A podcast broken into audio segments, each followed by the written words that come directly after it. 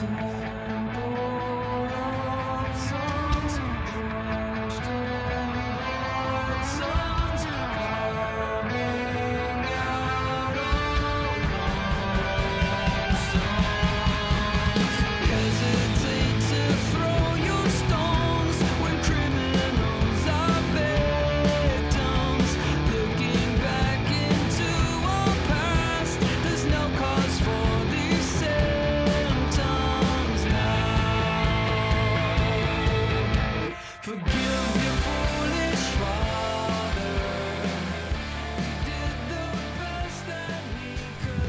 Ça faisait un an que vous nous attendiez, peut-être même plus, me souffle le professeur Étienne à l'oreille. Nous sommes de retour. Bonjour professeur. Bonjour docteur, comment allez-vous? Ça va bien, ça va bien. Un petit peu, un petit peu fatigué parce que euh, me faire enregistrer à 1h30 du matin, je trouve que c'est un peu, un peu compliqué après les, dures journées que nous, avons. Mais euh, je te remercie pour ce moment, Étienne, vraiment. Merci pour ce moment. Et... Euh, Et nous avons une invitée aujourd'hui, euh, Cécile Duquesne, que je te laisse euh, présenter, Étienne. Euh, Cécile Duquesne, jeune auteur de SFFF, qui est une personne que j'ai rencontrée il y a quelques années au festival de Lambesque en Provence. je m'en souviens finement. J'avais découvert son texte, peut-être un de ses premiers romans, je ne sais pas. Et je l'ai redécouverte il y a à peu près plus d'un an et demi. Et elle fait partie de ces personnes, mais on aura l'occasion d'en parler, qui pour moi sont passionnantes à suivre. Donc euh, Cécile, bienvenue dans le Palais des Déviants. Merci, merci, enchantée d'être ici, et puis euh, merci pour l'accueil aussi. Ça fait vraiment plaisir à, entendre. bah oui, ma foi, faut le dire. Hein. Tu le regretteras plus tard. Peut-être, oui. Je te le dirai à la fin de l'émission. Donc alors Étienne, il faut, il faut non, parce que tu, tu, nous, tu nous, tu nous là, tu nous dis, euh, j'avais lu un de ses bouquins et je l'ai redécouvert. Et donc parle-nous un peu de ses bouquins peut-être. Euh, moi, il faut, j'avoue que je n'ai, j'ai rien lu de Cécile, donc j'ai envie de, je fais le, le Candide et j'ai envie de découvrir, mais, mais il faut qu'on m'introduise un petit peu. Euh, j'avais découvert Cécile avec le, bah, le premier tome des Nécrophiles anonymes, quadruple assassinat dans la rue Morgue. Et euh, je l'ai redécouverte euh, avec un immense plaisir dans la série qu'elle a euh, publiée chez, chez Brajlon, dans la collection Snark en numérique, Les Foulards Rouges. Donc autour de ça, énormément de questions, parce que bah, Cécile est un, un auteur prolixe, euh, euh, qui, présente beaucoup de, des, qualités et des points d'intérêt d'une nouvelle génération que l'on commence euh, à venir poindre et qu'il faudra éliminer au plus vite avant qu'ils ne prennent nos places. Mhm. D'accord, très bien. Donc préparer l'arsenic, les fusils à pompe et voilà, d'accord. Donc tu m'avais parlé de ce bouquin, en effet, les foulards rouges, c'est ça? Euh, qui est publié, je vois, donc chez Snark, la collection numérique de Brajlon. Donc Cécile, comment t'es-tu retrouvée euh, dans cette collection? Alors c'est un peu particulier, il faut remonter le temps, mhm. comme souvent dans le steampunk. Euh, il faut remonter le temps à il y a 4 ans en arrière, quand j'ai commencé à écrire la série, sur un coup de tête. et j'en ai parlé autour de moi en fait, et bon, a priori ça ne parlait à personne, mis à part moi. Et euh, chemin faisant, j'ai publié donc quoi Assassinat dans la rue de la Morgue, euh, et je suis arrivée à mes premières imaginales, mhm. donc d'Épinal, il y a 4 ans. Et euh, là, j'ai continué à en parler, super enthousiaste en disant ouais, en ce moment j'écris ça, etc. Euh, moi, ça me plaît bien. Bon, apparemment, c'est un peu trop bizarre pour les éditeurs, etc. Et là, euh, il se trouve que à la même époque, en fait, donc j'avais été publiée avec un assassinat à la fois chez Voyelle en papier et chez Brajlon euh, en numérique. D'accord. Ce qui était un peu particulier et bon, c'était un peu inédit comme situation, mais j'étais pas la seule à le faire et euh, ça allait. Et donc j'en ai parlé à Voyelle qui m'a dit ah oh, un format série ce serait intéressant etc. Euh, mais à l'époque Voyelle ne faisait pas de série. et Brajon non plus a priori. En en parlant avec Stéphane Marsan, qui était sur le salon des Imaginales à cette époque-là, euh, il m'a dit Je sais pas ce qu'on pourra en faire, mais ça a l'air bien, envoie-nous ça. Et du coup, j'ai envoyé la série. Euh, j'avais pas terminé de l'écrire, j'avais que le début, et il y avait le synopsis euh, qui était terminé par contre. D'accord. Euh, ça a pris un peu de temps, le temps qu'ils le lisent. Entre temps, j'avais terminé d'écrire la série, donc j'ai envoyé la suite.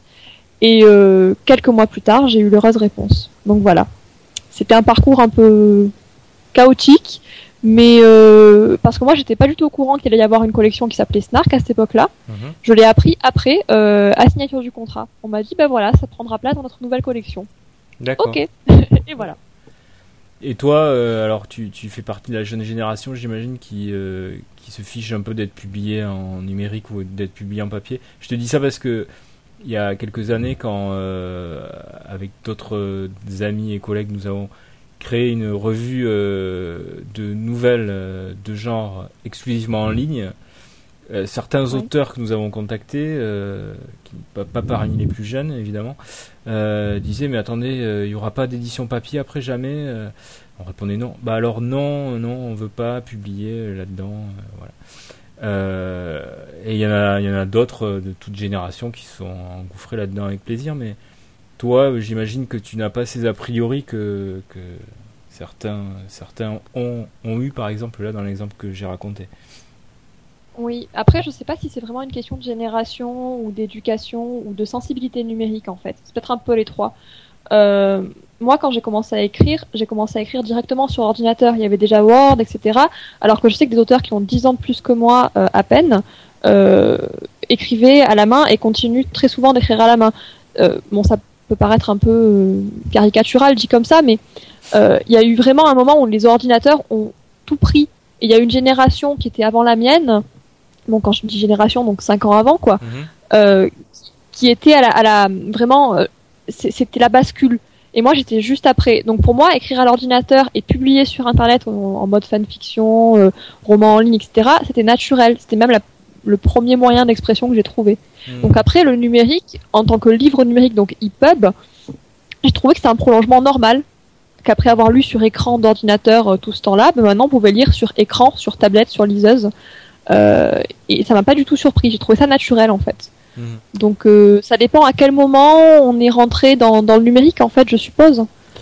Je, je suis, euh, je suis beaucoup plus vieux que toi et j'ai un petit peu écrit à la main et donc je recopiais mes textes sur machine à écrire et tout ça. Et je peux te dire que j'étais, j'étais profondément ravi d'avoir mon premier trai- traitement de texte, c'était, c'était merveilleux. Euh, vois Justement, c'est effet- pas tant Pardon pardon, c'est pas tant générationnel que ça en fait au final. Il y a, il y a une part de, de, de, de ce côté génération qui était euh, avant le tout numérique et, et l'après tout numérique, mais euh, c'est pas uniquement ça effectivement. Hmm. C'est Non, non, mais c'est intéressant. On appelle ça les digital natives, là, les, les- Ouais. ceux qui ont toujours connu. euh, Étienne et moi avons vécu dans un monde sans Internet. Je sais, c'est inimaginable pour certains. ah mais, Mais moi aussi. J'ai payé internet à la minute à l'époque. Hein. Nous avons vécu Enfin, dans. minute. Étienne a vécu dans un monde sans automobile. Il se déplaçait à cheval. Enfin, Mais il y vit toujours d'ailleurs, on est tout au courant. Hein. Moi je l'ai vu arriver à cheval à l'ambasque, hein. j'étais surprise et c'est pour ça que je me suis dit tiens lui il écrit du steampunk. Lui. Donc, voilà. Et, euh, donc, et alors donc, c'est puisque tu nous as parlé de la publication de, de- des foulards rouges, c'est, c'est de quel est l'argument de la série en fait? Ah, je, je- je peux le résumer en une phrase. Oui. D'accord. Euh, Si, si tu, euh, c'est euh, c'est, spécial dédicace pour Laurent, je vais dire des choses qu'il aime. Euh, c'est de la science-fiction steampunk pour amateurs de Joss Whedon. Ouais. Ah, c'est- d'accord, c'est Firefly quoi. En plus sombre. D'accord. Et Quand j'en avais parlé à Stéphane Marsan, j'y avais présenté ça comme Firefly, il m'avait dit oh ça a l'air fun et tout. Et puis il a lu, il m'a dit mais en fait c'est pas du tout dans la même ambiance. C'est effectivement le même type d'univers, mais le ton est très différent. C'est D'accord. beaucoup plus sombre. J'ai, j'ai, euh, j'aime beaucoup Firefly, je crois que c'est le- un des seuls trucs de Whedon que j'aime. Et j'ai traduit aussi des bouquins pour Brajlon, euh, une série qui s'appelait Frey, euh, qui Oui. ressemblait beaucoup à Firefly. Enfin, c'était vraiment sur le même modèle, euh, un équipage euh, bigarré. Et c'est, vraiment pas mal. Ils ont, il, y a eu, il y a eu deux volumes de parus, et pas la suite, mais il y en a plus, plus en anglais. Et euh, voilà, non, c'est, voilà, c'est, très bien.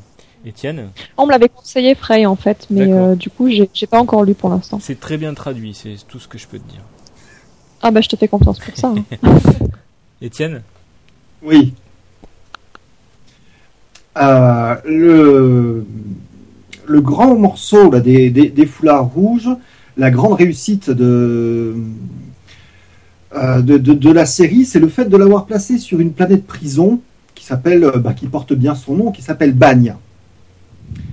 Euh, où euh, notre héroïne, Lara, est un foulard rouge, c'est-à-dire une, euh, une espèce de fliquette, donc bagnard parmi les bagnards, mais qui fait régner la loi, enfin la loi telle qu'elle peut être, qui va se trouver embringuée malgré elle dans toute une série de, complots, de contre-complots, de révélations et de contre-révélations qui vont l'amener petit à petit et c'est pour ça que la structure feuilletonesque fonctionne à plein, qui vont, vont amener le lecteur à avoir toute une série de, de révélations sur le monde, puis sur l'univers, puis sur la géopolitique de l'univers.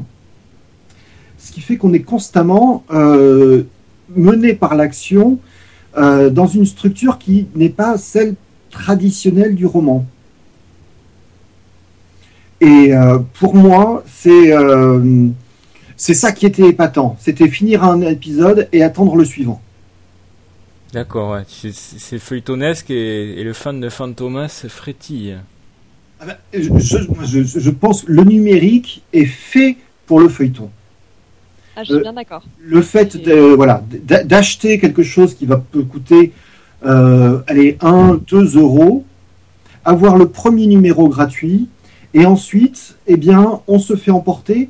Et ce que j'apprécie, c'est l'attente. Le fait qu'on puisse se dire, ah, ça va être la semaine prochaine. Ça va être de, se poser des questions, de se demander, tiens, qu'est-ce qui va se passer? Et la seule chose que je peux reprocher à l'édition des Foulards Rouges chez Snark, c'est qu'il n'y ait pas eu simplement une petite page au départ si vous avez raté les épisodes précédents. On en a discuté justement pour la saison 2, c'est en train d'être mis en place. Ah, bah, ça, ne tient pas à, moi seul, on va dire, euh, mais euh, j'ai proposé en fait. Donc du coup, c'est en train d'être euh, d'être mis en place. Ah, mais après, comme il y a toute la collection qui tient à ce genre de de, de, calibre, on va dire, je ne sais pas si ce sera fait tout de suite, mais bon, c'est en discussion. Justement, alors précisez-moi au niveau calibrage, comment ça se passe? Il y a plusieurs épisodes qui, qui font à peu près quelle longueur? Euh, alors pour la saison 1, j'étais partie sur... Euh, alors en fait, il faut savoir qu'au départ, euh, la saison 1 faisait 14 épisodes. Mhm. Qui ont été réunis en 7 épisodes de 20 000 mots environ. Donc ça fait 45 pages, si je me souviens bien. 20 000 mots en signes En signes, ça fait 60 000 signes x 2, donc 30 000 à chaque fois. Donc en fait, une novella à chaque fois à peu près. Ok, ah oui, oui. Donc ça fait un gros roman au final, ouais. Ouais. Et au final, il y a des lecteurs qui m'ont dit ah mais 20 000 mots, c'est enfin 120 000 signes, c'est trop court. On arrive à la fin, euh, c'est trop court. On n'a pas eu le temps de, de se rentrer dans l'ambiance que après on, en sort directement. Euh, du coup, pour la saison 2, je suis partie sur un calibrage de 25 000 mots, donc ça fait quand même 30, 40 000 signes de plus, donc, à peu près. Ouais. Donc ça fait des épisodes de 160 000 signes. D'accord. Voilà. Alors donc, euh, euh, je calcule euh, bêtement 7 fois 120, ça fait à peu près 800 000, ouais, plus de, plus de 800 000 signes quand même, ça fait un, roman assez conséquent au final. Et, et, comme disait Etienne, c'est idéal le numérique pour le format, le format d'épisode de, mhm. et feuilletonesque parce que en papier, publier tout ça, c'est ça fait un sacré volume quoi. Après là justement on va publier la saison 1 en papier bientôt et je ne sais pas vraiment comment on va faire. Enfin, moi je suis pas dans les tuyaux pour ça. Oh non, mais un gros volume de Brajlon ça passe comme ça. C'est ça. Voilà, c'est ça, voilà. Tandis que mais si si je l'avais proposé je pense directement pour le papier, peut-être que ça aurait pas été pris. Et alors, à cause justement de la longueur. C'est publié tous les combien chaque épisode euh? C'est tout d'un coup ou c'est euh, tu vois, il y en a un par semaine, un par mois, comment ça se passe? Il y en a un par mois. Alors les deux premiers épisodes sont publiés euh, en même temps. Le mhm. premier est gratuit, le deuxième est payant. Et après c'est un tous les mois. D'accord. Euh, a priori ce sera sur le même schéma pour la saison 2, bien que j'ai proposé éventuellement pour certains épisodes de les rapprocher, notamment les deux épisodes finaux. Parce que les, lecteurs, bon, les faire attendre c'est bien, mais quand on met un méga cliffhanger à l'avant-dernier épisode et que vraiment c'est après il reste plus qu'un épisode, je trouve ça un petit peu cruel d'attendre encore un mois. Mm.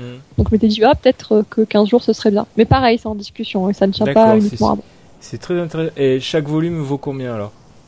Chaque épisode Alors euh, un, un, volume donc euh, enfin un épisode de, de, donc de 120 000 signes. Mhm. Donc ce qui équivaut quand même à peu près à 45 minutes de lecture quand vous êtes un lecteur rapide. Euh, ça vaut 1,99€. D'accord. Voilà. Euh, ce qui fait au final, en fait, euh, au, prix de, au prix final, on revient à peu près aussi cher qu'une intégrale. Vous savez, les volumes Brajlon qui sont publiés, vous avez le volume, le grand format en papier, et le, le, le, format numérique qui est à 7,99€. D'accord. Ça fait à peu près le même prix, en fait, au final.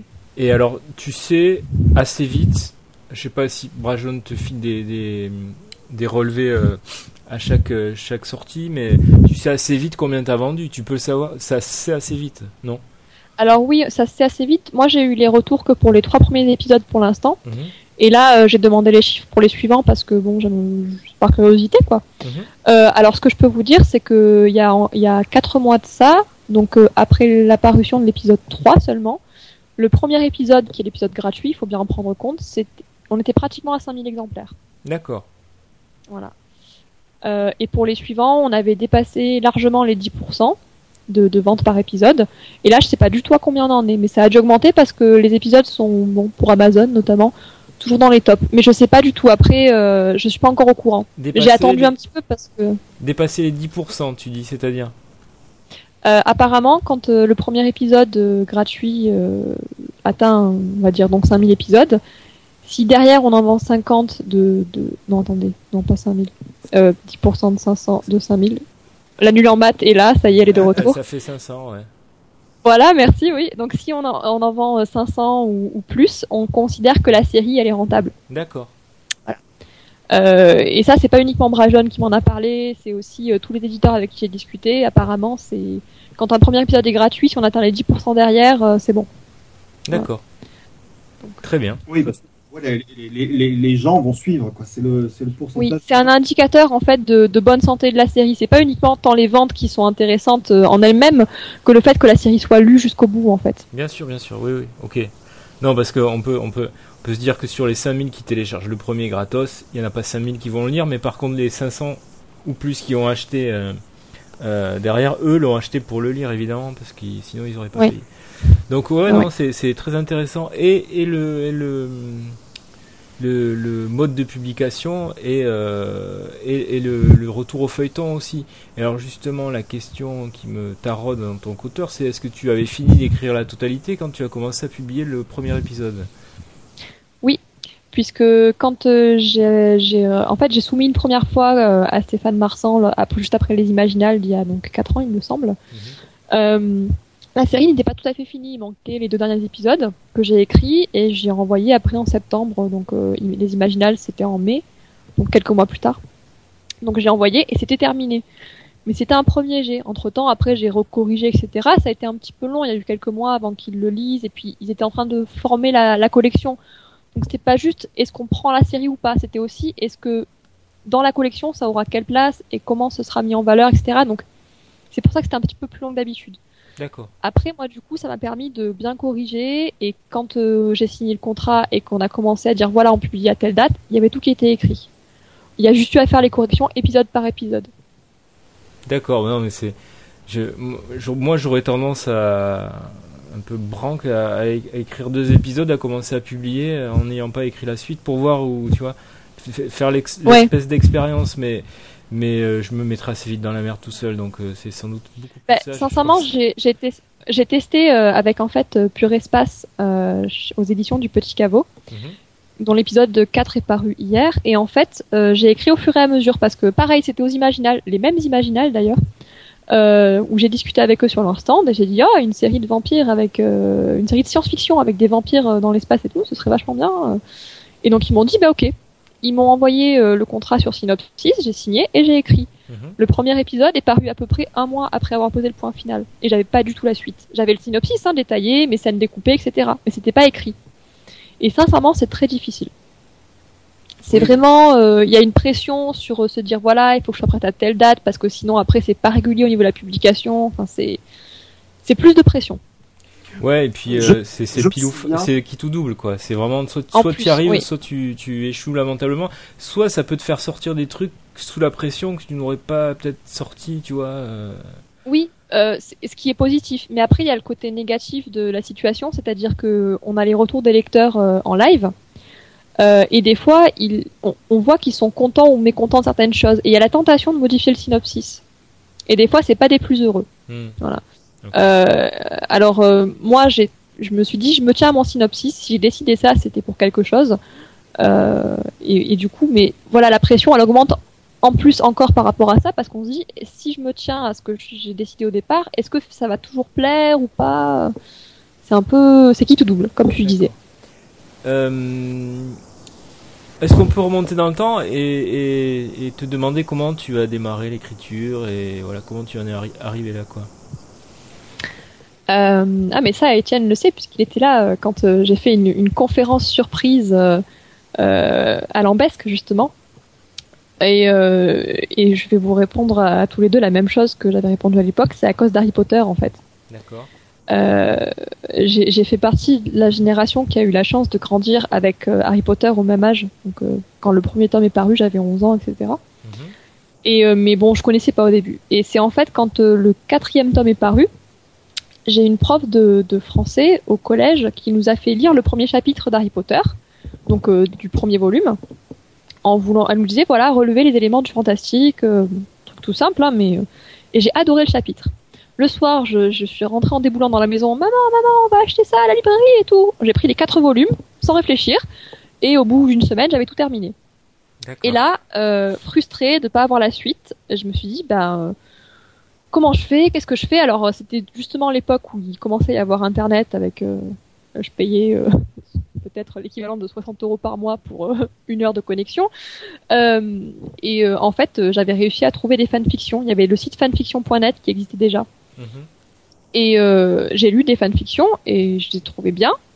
je, sais, je, saurais pas vous dire le niveau vraiment qu'elles avaient, mais à l'époque, moi, j'avais trouvé ça génial. J'ai dit, waouh, trop bien et tout. Je veux faire pareil. Et donc, j'ai commencé à écrire la suite d'Harry Potter, mon tome 5 à moi. Voilà. Et donc, si vous voulez lire, euh, mes crimes euh, littéraires sont toujours en ligne sur fanfiction.net, mais je vous dirai pas à quelle adresse. Voilà, il faudra chercher. ouais, c'est c'est c'est marrant. Il y a, il y a un tas, mais alors vraiment un tas d'auteurs de, de de genre de ma génération qui sont passés par le jeu de rôle. Alors pas moi, mais je suis un des rares, je crois, à quasiment pas avoir fait de jeu de rôle. Et j'ai l'impression qu'il y a pas mal d'auteurs de ta génération qui sont passés, euh, alors par Harry Potter c'est sûr, mais euh, aussi pas, alors certains par la fanfiction, mais beaucoup par les, les la publication en ligne, euh, les blogs et tout ça, ils ont, tu vois, ça a été des, des forts Comment, dire des, Ah oui, ça a été des moteurs d'écriture et d'expression, c'est clair. Et, et, même maintenant, il y a les, les, forums. Alors, je, discuté avec Jean-Claude Duniac là, à Londres euh, récemment à la convention mondiale de science-fiction. Jean-Claude ah, qui, est, qui est lui de la génération encore au-dessus de moi, quoi. Il est, il est presque aussi vieux qu'Étienne. Et, Je et, suis Et il, me, il me parlait de Cocyclix, qui est une initiative que lui adore, qui est un forum où les, les, les jeunes s'entraident, et, enfin, les jeunes ou les moins jeunes d'ailleurs, mais les auteurs débutants s'entraident, se relisent, se bêta-lisent, comme ils disent, et, euh, et il, il, commence, il me dit que des auteurs commencent vraiment à sortir, quoi, de, de ce truc-là. Est-ce que tu as déjà pratiqué, toi, ça? Bah oui, j'ai fait partie de, du premier collectif Cocyclix, en fait. D'accord. En 2006, j'étais là. Et, euh, et non, non, en fait, je, je connaissais euh, Siven, la créatrice de Cocyclix, enfin l'initiatrice, parce qu'elle déteste ce qu'on appelle créatrice. Elle dit, ouais, c'était collectif, arrêtez de. voilà. Euh, et donc, euh, je la connaissais à l'époque, euh, pareil, par les, forums d'écriture, notamment le forum de 1000 saisons, l'ancienne mouture, donc de 1000 saisons, quand c'était Aurélia qui dirigeait. Et donc, c'était là où, où, en fait, on s'était connus sur ce forum-là. Et après, elle avait créé Cocyclix et elle m'avait invité à faire partie des 7 ou 10 personnes qui, qui devait euh, bêta lire.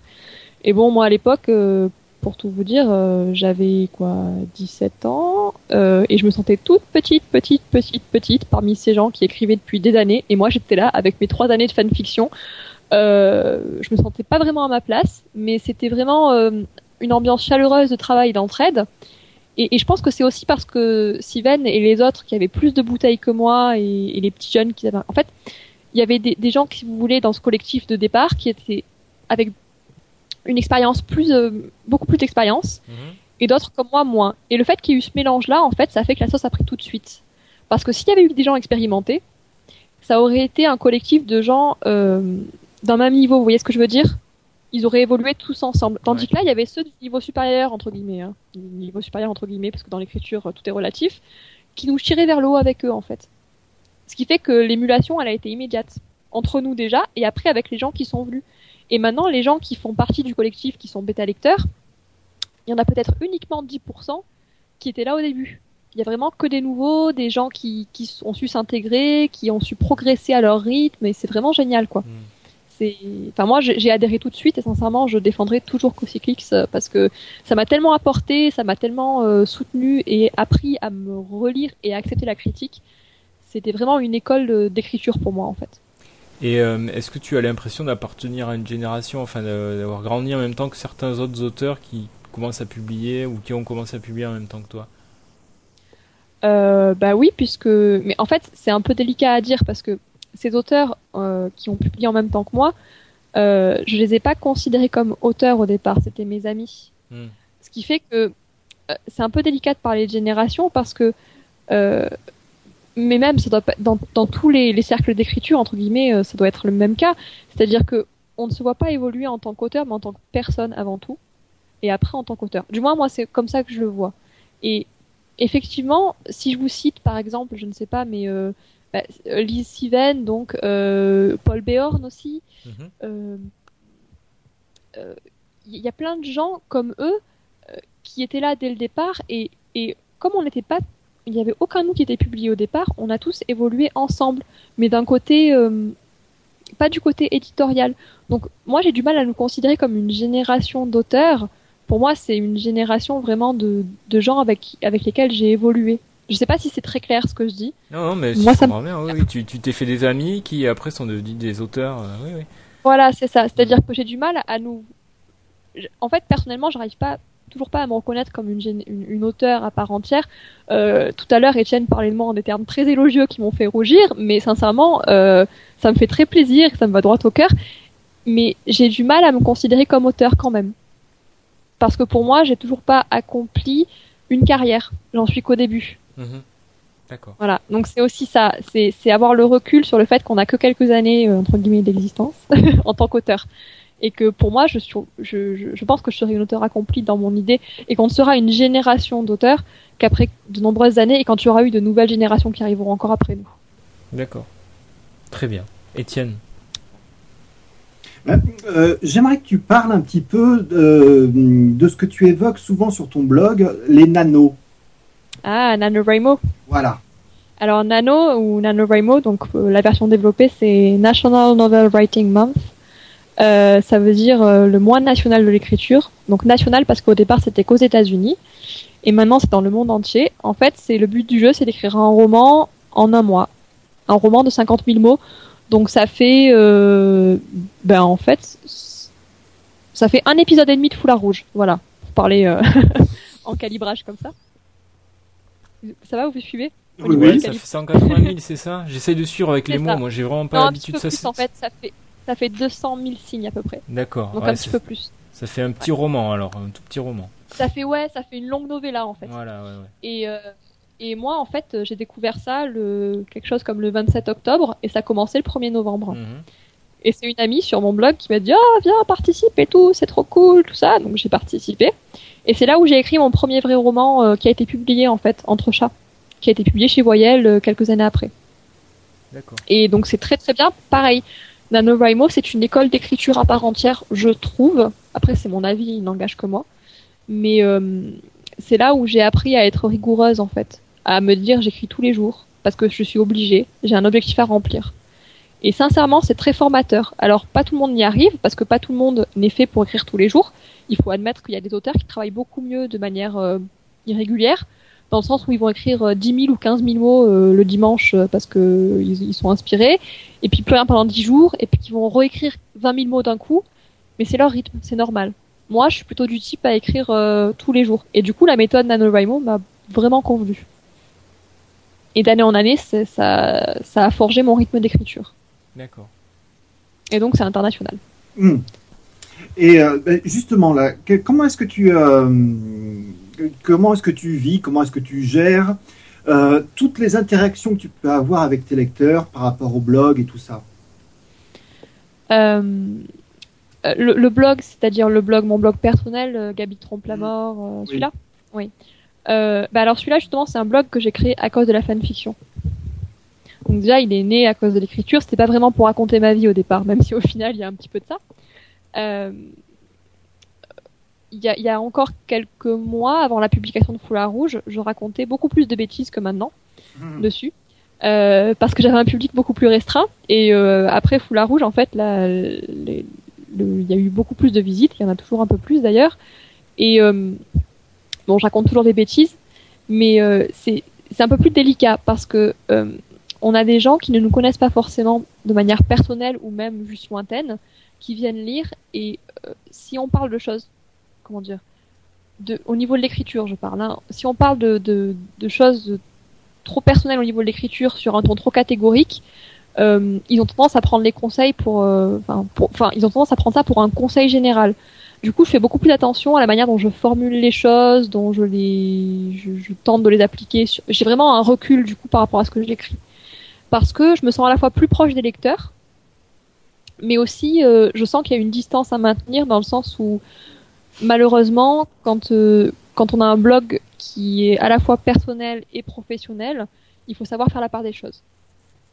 Et, et du coup, euh, j'ai pas vraiment de réponse à cette question-là parce que j'ai pas encore trouvé la réponse justement. J'essaye de trouver un équilibre entre ce que je raconte qui est personnel et qui peut, ma foi, intéresser les gens éventuellement, et, et ce qui est plutôt professionnel du niveau de, de l'édition, des annonces, etc.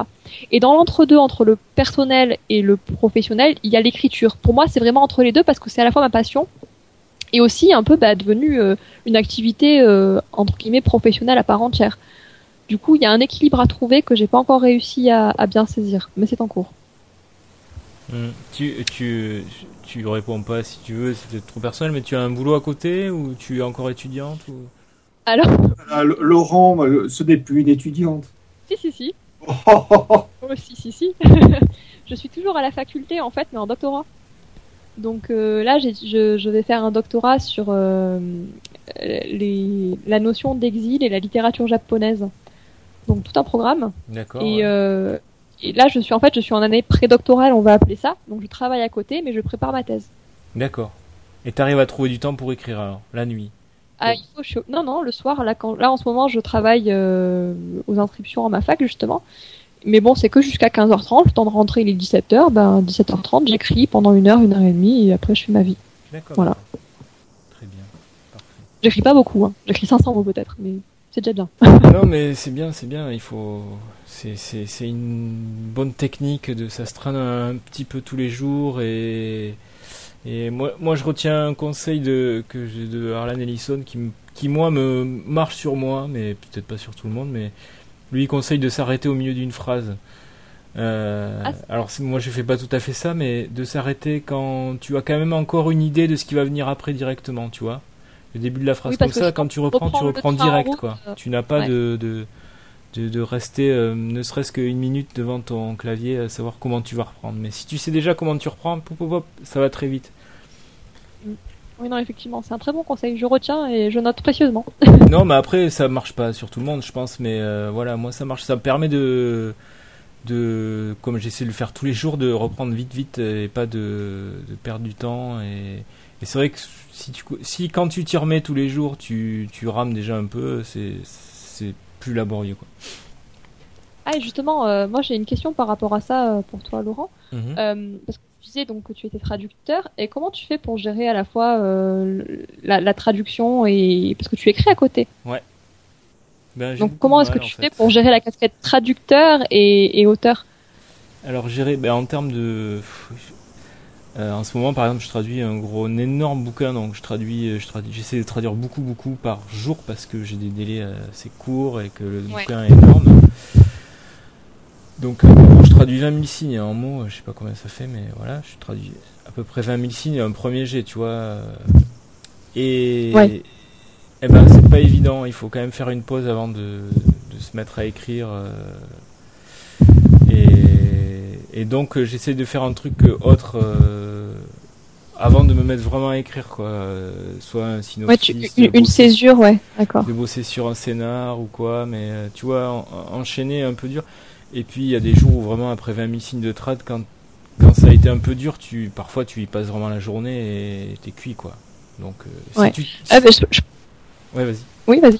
Non, ah non pardon. Je posais la question parce que j'ai j'ai traduit bon dans le cadre de mes études, pour mon mémoire, j'ai traduit, bon, c'est pas aussi énorme que toi, mais euh, pour moi c'était énorme, j'ai traduit 50 pages d'un roman du japonais vers le français. Mhm.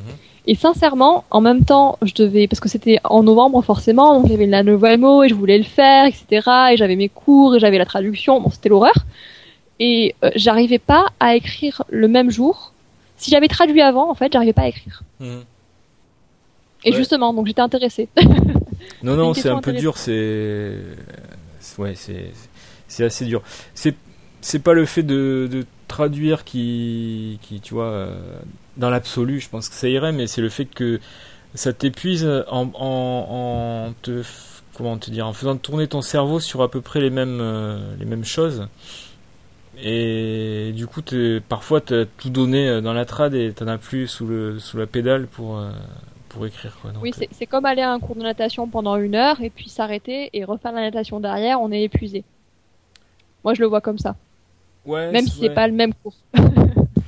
ouais, c'est ça. Moi, je verrais plus ça, tu vois, comme un triathlon où tu, tu as, fait, as fait ta nage et il faut faire du vélo et puis après, il faut. Euh, il faut euh, faire la course à pied. Et... en fait, le vélo au milieu, c'est ça, c'est le synopsis, et puis après, il y a la course à pied, c'est l'écriture. ouais, je vois le genre. Ouais, voilà, sauf que quand même, quand t'arrives à la course à pied, t'as super mal aux jambes, quoi, tu vois, donc euh, c'est un peu compliqué. Ouais, t'es cuit. Ah ouais. Voilà, donc c'est ça, c'est ça qui est, qui est dur, en fait. Mais en fait, le secret, moi, enfin, le secret, je sais pas, mais moi, j'essaye de, de de, m'arrêter un peu en fait de, de, poser faire autre chose donc en général tu vois j'ai cherché mes filles à l'école et ça me fait une pause et, il y, a des trucs à faire à la maison et je, je me remets à écrire qu'après. J'ai pensé à autre chose pendant des. Mais il y a des jours où tu t'y remets pas. Donc bon, oui, c'est trop dur, il y a des jours, oui. Donc c'est un beau défi euh, l'écriture tous les jours. Euh, si si tu as le temps, si, si la vie vient pas t'en empêcher, mais euh, mais mais il y a des jours c'est pas possible. Oui, bah ça après le tout, c'est d'essayer de s'y remettre, en fait. Même si on n'arrive pas à aligner deux mots, c'est de se dire, je me mets à l'ordi, j'essaye pendant un quart d'heure, une demi-heure, et si ça vient pas, ben, ça vient pas. Mais ouais, mais tu sais, moi, il y a des jours, 20 minutes, je suis content. Hein. J'ai fait euh, deux paragraphes et, euh, je, je, peux pas faire plus, mais c'est bien de l'avoir fait. C'est voilà. Et en plus, ça permet de pas perdre le fil parce que des fois, euh, là, par exemple, en août, pour des raisons personnelles, j'ai dû voyager, etc. Et j'ai arrêté d'écrire pendant un mois. Mhm. Et là, pour reprendre sur les foulards rouges, la saison 2, là, au début du mois de septembre, euh, en fait, non, même pas au début du mois de septembre, parce que je m'y suis remise le 25 août, en fait, à peu près, ouais, c'est ça. Et euh, j'ai mis euh, 10 jours avant de réussir à écrire deux mots. Mhm. Et ça venait pas, ça voulait pas. Parce que la coupure avait été trop longue, en fait. Donc c'est vraiment... Euh, c'était d'écrire tous les jours, euh, quand l'habitude est prise, plus on écrit, plus c'est facile.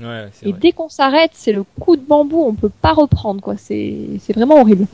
Alors moi, il y a un truc aussi différent, c'est que j'écris aussi des BD, j'écris aussi euh, d'autres projets de scénario et tout ça, donc j'écris pas forcément de la prose, et, c'est assez différent, mais euh, du coup, j'écris, quoi qu'il arrive, j'écris tous les jours, mais pas forcément de la prose, quoi, voilà. Et euh, mais bon, la prose, c'est quand même plus exigeante quand t'écris un un scénario, quand tu poses un synopsis, c'est quand même euh, voilà quoi. Si, si tu as à peu près ton histoire en tête, tes, doigts euh, marchent tout seul, ton cerveau, tu vois, est pas. Donc ouais, c'est vraiment écrire, rédiger, rédiger de la prose qui est qui est le plus exigeant quoi. Pouvoir faire des relectures. Mm. Ah ouais. Et alors, est-ce que, est-ce qu'avec tout ça, tu trouves le temps de lire? Parlons un peu de lecture. Ah bah oui. Mais oui. Euh, bah, justement, après euh, toutes ces journées épuisantes de marathon comme on fait là, avec euh, traduction et compagnie, mhm. en fait, je lis le soir, moi. je me pose et je lis entre bah, 20 minutes si je suis épuisée, et puis après, tant que j'ai envie de lire, quoi. Et ouais, je lis à peu près un ou deux bouquins par semaine, à peu près. D'accord.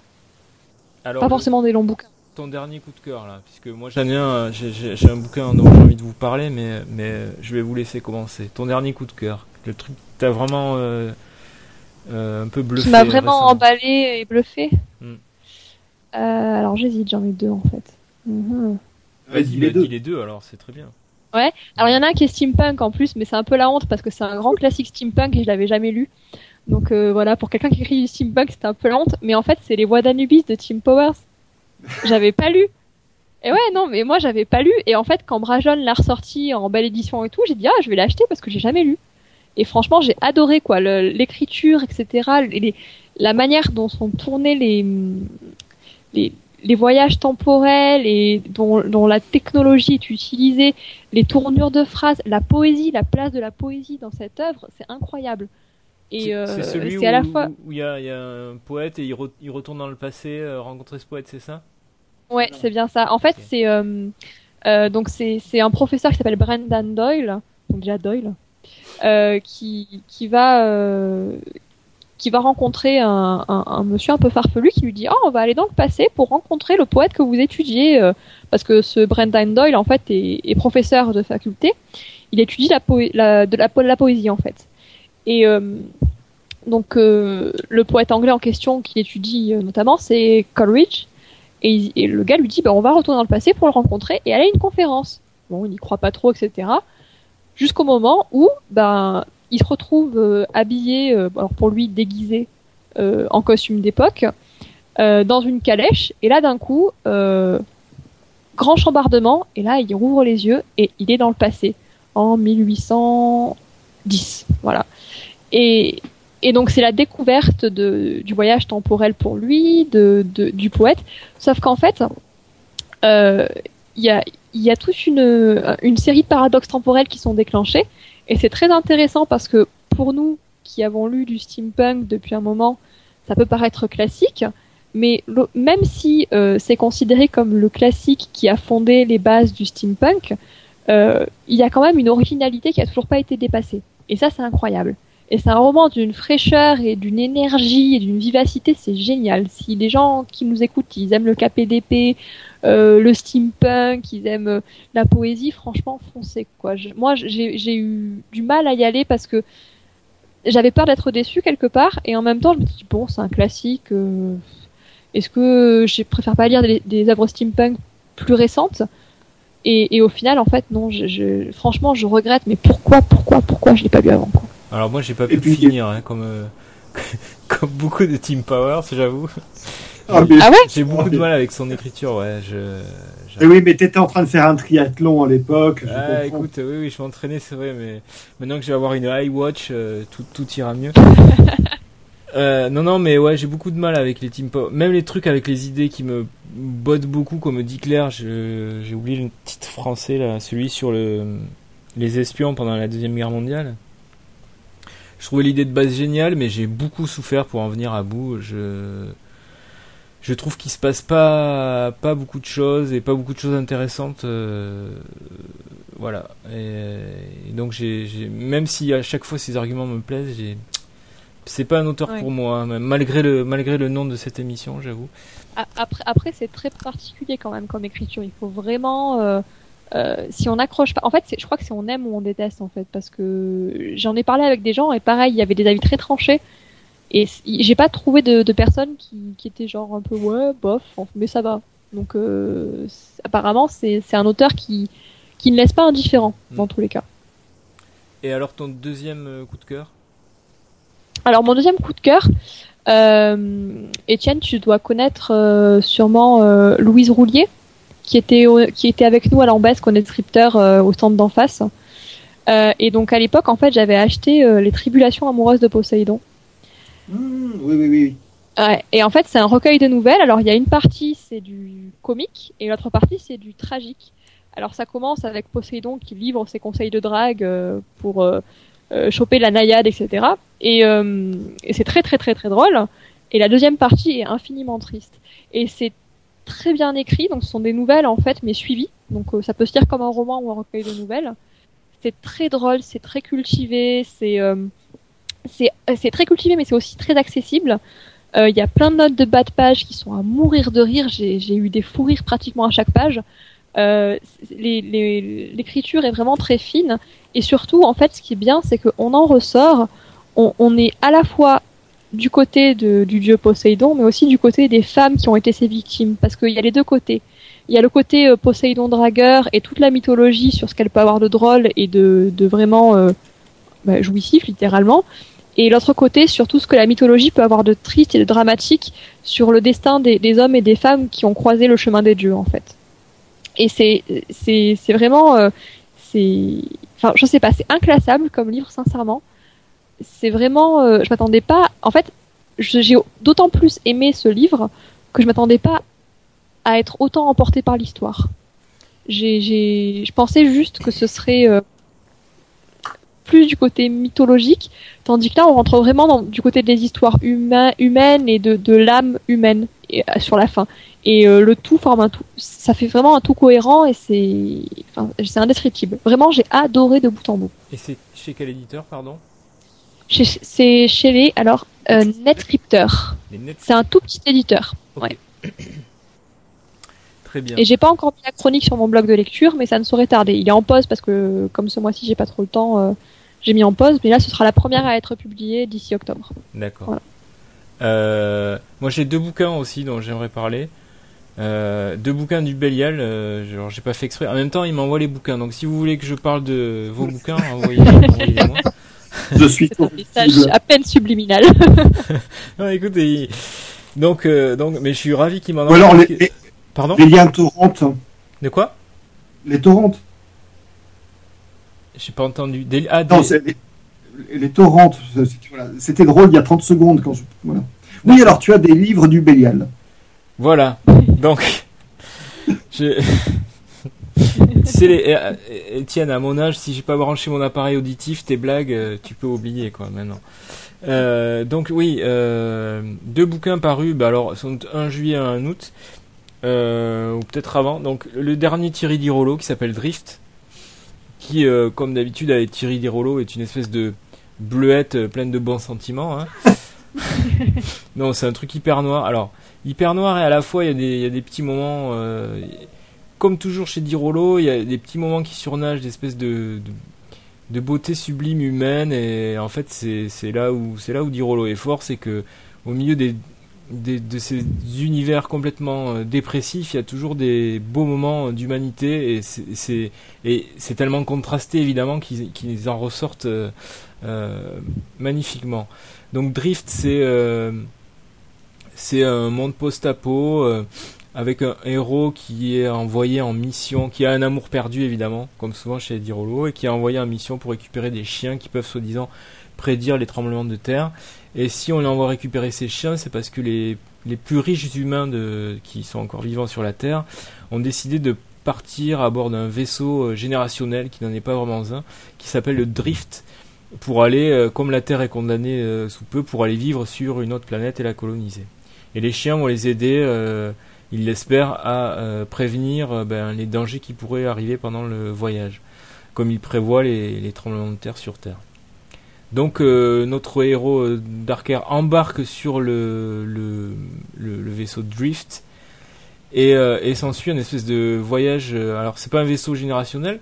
Dirolo pervertit le, classique, même le cliché, ce cliché de la SF puisque ces personnages en fait ont la vie rallongée et donc c'est pas les, les, fils des fils des fils qui vont arriver ah. sur euh, sur la planète mais ce sont bien les mêmes personnages mais euh, complètement euh, modifiés leur vie allongée voilà donc le voyage est lent etc et je vous raconte pas la fin mais bon voilà, donc on a à la fois un truc post-apo, on a à la fois un truc de vaisseau générationnel qui n'en est pas un, et on a l'arrivée à la fin, et là je peux pas raconter. Donc Dirolo joue avec un peu la SF et c'est vachement bien. Ça reste, euh, ça reste euh, sombre, ça reste. Euh, écrit toujours avec ce style assez sec et qui fait parfois dans l'emphase, mais voilà, un, un, bon Dirolo, un bon Dirolo. J'avais eu du mal avec ces, ces bouquins de, de fantasy avec des dragons, dont j'ai oublié les titres, qui avaient beaucoup plu, et moi j'avoue que j'avais pas... C'était pas des dragons d'ailleurs, c'était des gros lézards, mais... Enfin, ces bouquins de fantasy, quoi. Et lui, ça l'avait libéré d'écrire de la fantasy, et là il revient à la SF, vraiment. Et moi je préfère ça à SF, voilà. Euh, donc pour les amateurs d'Irolo, c'est vraiment excellent. Euh, et le, deuxième bouquin que j'ai vraiment beaucoup aimé récemment, c'est L'éducation de Stony May Hall de Daryl Gregory, qui est un auteur américain et dont j'avais lu il y a un bail. il est sorti en 2008, donc ça devait être en 2009 ou 2010. J'avais lu le, premier roman qui s'appelait Pandemonium et qui euh, jouait avec le thème de la possession donc c'était des êtres possédés, mais pas possédés par, euh, des, démons comme dans l'exorciste, mais possédés par des personnages de comic book. Euh, et donc ça, ça me parlait vachement et c'était super bien mené. Et, déjà, le mec euh, mélangeait la pop culture avec, avec des thèmes assez classiques. Ah, c'est ah, assez inattendu, mais c'est super quoi. Ah, mais ça marchait. C'est génial. Ça marche. penser, hein ça marchait hyper bien. En plus, c'était vraiment bien foutu. Et ça, euh, alors, euh, l'éducation de Stony Mayhall, je crois que c'est son troisième roman, troisième ou quatrième. Et alors, l'argument est dingue. C'est euh, La Nuit des Morts Vivants n'est pas un film de fiction, mais est un documentaire qui raconte une, invasion de. Enfin, les morts vivants se sont relevés. Ça a duré 48 heures et on les a tous tous zigouillés. Et la vie aux USA a repris son cours. Sauf que ce que dit pas euh, Romero dans son film, c'est qu'au bout de 48 heures, passé leur frénésie de, chair humaine, les, zombies euh, continuent à vivre, retrouvent l'usage de leur cerveau tout à fait normalement. Et, voilà, ils peuvent, ils, redeviennent comme, comme ils étaient avant leur mort. Certains sont amnésiques, d'autres pas. Et donc, Raising Stony Hall, c'est l'histoire d'un bébé zombie qui est recueilli par une famille et qui on ne sait trop comment euh, grandit et devient adulte tout en étant mort vivant. Euh, donc au début, toute la première partie, c'est Stony Mayhall qui est isolé dans une ferme parce qu'évidemment, il faut pas que les gens euh, connaissent son existence avec ses trois sœurs et sa mère. C'est un truc assez campagnard à la Stephen King, à l'Americana. voilà, très très beau, très lent. Et puis, euh, et puis Stony Mayhall se fait découvrir et on passe là dans une espèce de bouquin de conspiration avec euh, des, des groupes de zombies qui sont reliés entre eux par des systèmes de lettres qui, qui conspirent en secret. Alors il y a des factions dans les zombies euh, pour soit prendre le pouvoir, soit non. Ça fait penser un peu à ce qui se passe dans True Blood avec les vampires. Là. Certains veulent s'emparer du monde, d'autres non. Mais c'est quand même euh, beaucoup plus fin que True Blood, hein, n'allez pas euh, comparer. Euh. Et la fin, ça devient un peu plus christique. Sonny Mayhall découvre qu'il a d'autres pouvoirs. Et alors là, pour moi, on est vraiment face à un chef-d'œuvre à partir d'un argument qui aurait pu, tu vois, faire une petite nouvelle sympa, jouer sur la pop culture, l'idée de base, voilà. Ça aurait pu être un feu de paille. En fait, c'est un, c'est un roman vraiment génial avec une thématique euh, christique, euh, enfin christique, le mot est peut-être un peu fort, mais à la fois religieuse, à la fois sur la vie, la mort, sur euh, l'éducation, sur ce que c'est de grandir, et, et, tout ça en restant un page turner, quoi. On, on, on le lâche pas ce bouquin. et vraiment, j'espère que ça va marcher parce que j'aimerais que les autres bouquins de, de cet auteur Daryl Gregory. On en avait, on avait publié une nouvelle de lui d'ailleurs dans le premier numéro d'Angle Mort. Donc on s'intéresse à ah ce mec-là depuis longtemps. Et c'est vraiment un des auteurs américains récents qui, qui vaut la peine. Et j'espère que les Français qui vont le découvrir vont acheter ce bouquin parce que c'est parce que j'ai envie qu'il y en ait d'autres publiés vraiment. Et, euh, et, et, voilà. Euh, Étienne, je suis sûr que tu vas adorer. Ah, euh, oui, ça, c'est un truc, qui, enfin, c'est un livre qui était dans mon radar euh, depuis quelque temps. Et euh, j'y ai pensé il y a quelques, quelques jours, quand j'ai vu sur un site d'actualité cinématographique que Schwarzenegger, donc Papy Arnold, mhm. vient de tourner, là, tu sais, maintenant il enchaîne un film tous les trois mois, un, un, film d'horreur qui s'appelle Maggie, qui raconte l'histoire d'un père joué par Schwarzenegger. C'est Mama Maggie, c'est ça. dont, dont, la petite fille est en train de devenir une zombie. D'accord. Donc euh, voilà, je m'étais dit tiens, mais c'est, je, je, m'étais demandé si c'était une adaptation libre du, du, livre et tout ça. D'accord. Bah, écrit aux avocats de Dari Grégory, peut-être qu'ils sont pas au courant, je sais pas. bon, allez, à moi. Ouais. Donc moi, je voudrais vous parler d'une bande dessinée absolument sublime. Hein. C'est Le Château des Étoiles d'Alex Alice. Pardon. Euh, qui a été prépublié en trois fascicules et qui euh, va sortir très prochainement chez Rue de Sèvres dans un seul volume cartonné absolument magnifique. Euh, à noter pour les fans hardcore dont je fais partie que le, il y aura également un volume qui reprendra l'intégralité des suppléments déjà publiés en fascicules et avec d'autres, enfin des dessins préparatoires, enfin du Alex Alice à tous les étages. Donc du, euh, pur steampunk. Hein. Imaginez à la fin du 19e siècle que le, le, roi de Bavière subventionne un programme spatial pour partir à la conquête de l'éther, avec euh, drame familial, espionnage, trahison, de la grande aventure. C'est absolument magnifique, hein. c'est tout en couleur directe. Et c'est pour moi euh, voilà, la bande dessinée à mettre dans, les mains de quelqu'un qui vous dit que le steampunk n'est pas capable de se réinventer constamment. Euh, je suis pas sûr qu'Alex Alice sera heureux si on lui dit c'est du steampunk, parce que c'est vraiment un travail très personnel. Mais c'est euh, voilà, c'est ça faisait longtemps que j'avais pas lu une BD en me disant bon sang, mais c'est du voilà, ça y est, c'est un classique. Donc le château des étoiles, rue de Sèvres, indispensable. Très bien. Ensuite, j'ai vu ça, c'est très beau, j'ai pas lu, mais c'est vrai que c'est assez joli et, ouais, ça a l'air intéressant. Ah, j'ai lu les deux premiers volumes et j'ai vraiment adoré. J'attends le troisième parce que c'est une amie libraire à moi qui me les amène et je, les lui prends chez elle et là elle me l'a mis de côté mais ça fait juste deux mois que je l'ai pas vu. Donc du coup j'ai pas pu lire le troisième volume encore et je suis vraiment frustrée. C'est vraiment une très très belle euh, BD, c'est vrai. Et du côté de l'univers effectivement c'est très novateur. C'est vraiment bien. Et euh, bon, puis après j'ai cherché un peu, je me suis dit mince pour Cécile, il faut que je fasse dans le japonais, il faut que je fasse. et mon, euh, dans mon rayon, dans ma bibliothèque euh, de romans japonais, bon, il y a du Kawabata, mais c'est à peu près tout. et donc j'ai pris Hiroshi Sakurazaka pour son All You Need, All you need is Skill. donc, bien, donc. à un moment, je me suis cru à Tokyo là. C'était fou. attends, tout le monde me comprend, c'est le principal. Euh, donc, roman de science-fiction euh, qui avait été publié enfin, au Japon en version illustrée, d'où on n'a que le texte, c'est dommage. Euh, donc traduit en France aux éditions Kazé, qui a publié en même temps les deux volumes de l'adaptation en manga. si moi, s'il y a une chose que j'adore, c'est toutes les problématiques justement qui sont de l'adaptation d'un genre à l'autre. Et vous connaissez certainement ce livre parce qu'il s'agit du film Edge of Tomorrow de Doug Liman, avec Emily Blunt et Tom Cruise. Qu'on n'a pas vu, mais d'accord, on voit. Ah, mais qui est formidable. Ah, ça, ça te manque. Sincèrement, le film est formidable. D'accord. Euh, et je pense que le problème, c'est qu'ils n'ont peut-être pas su le faire comprendre au public que oui, ce film est formidable. Parce que le, pitch du livre euh, est, tout simple. C'est un jeune soldat. Bon, dans le film, ils en ont fait un, soldat aguerri. C'est autre chose.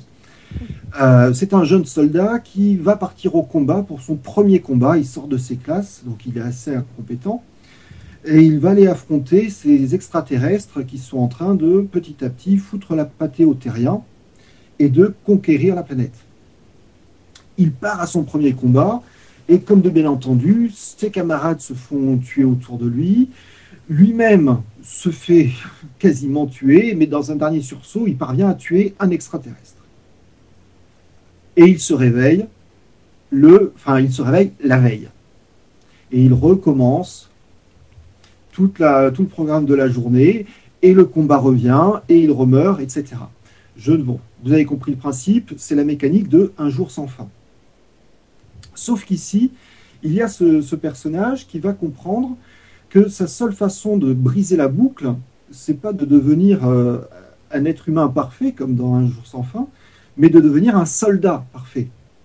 Avec cette esthétique propre aux jeux vidéo, que pour réussir à passer un niveau difficile, il faut recommencer le niveau jusqu'au moment où on développe les automatismes, on comprend des choses qui permettent de, euh, d'acquérir la mécanique du jeu et de, ben, de, devenir un meilleur joueur. Et ce que va faire notre personnage au fil de la centaine de fois où il va revivre cette journée, ça va être de devenir une machine à tuer. Et là où le roman devient brillant, c'est que pile poil à la moitié du récit, alors que depuis le début, il y avait un récit avec un point de vue interne, donc celui de notre héros que l'on voyait petit à petit se déshumaniser. Parce que c'est vrai que si vous mangez tous les jours la même chose, ça lasse, mais aussi le fait de voir des gens autour de lui et de les voir mourir de façon répétitive. Eh bien, ce personnage-là, tout d'un coup, va passer au second plan et il y a une bascule et la narration va être prise en charge par un autre personnage.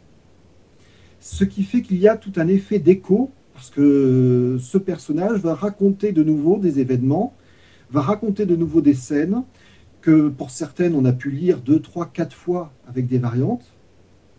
Et ça constitue vraiment un pur morceau de, de, SF qui est, euh, enfin, voilà, que, j'ai lu d'une traite parce que le roman est assez court, mais qui est une, une décharge d'adrénaline, qui, euh, qui est une espèce de hum, Starship Trooper d'Enline, euh, parce que je dis bien d'Enline, hein, c'est pas le film, il n'y a aucune ironie, euh, sous, euh, sous stéroïdes, avec toute une, toute une esthétique manga qui est particulièrement jouissive.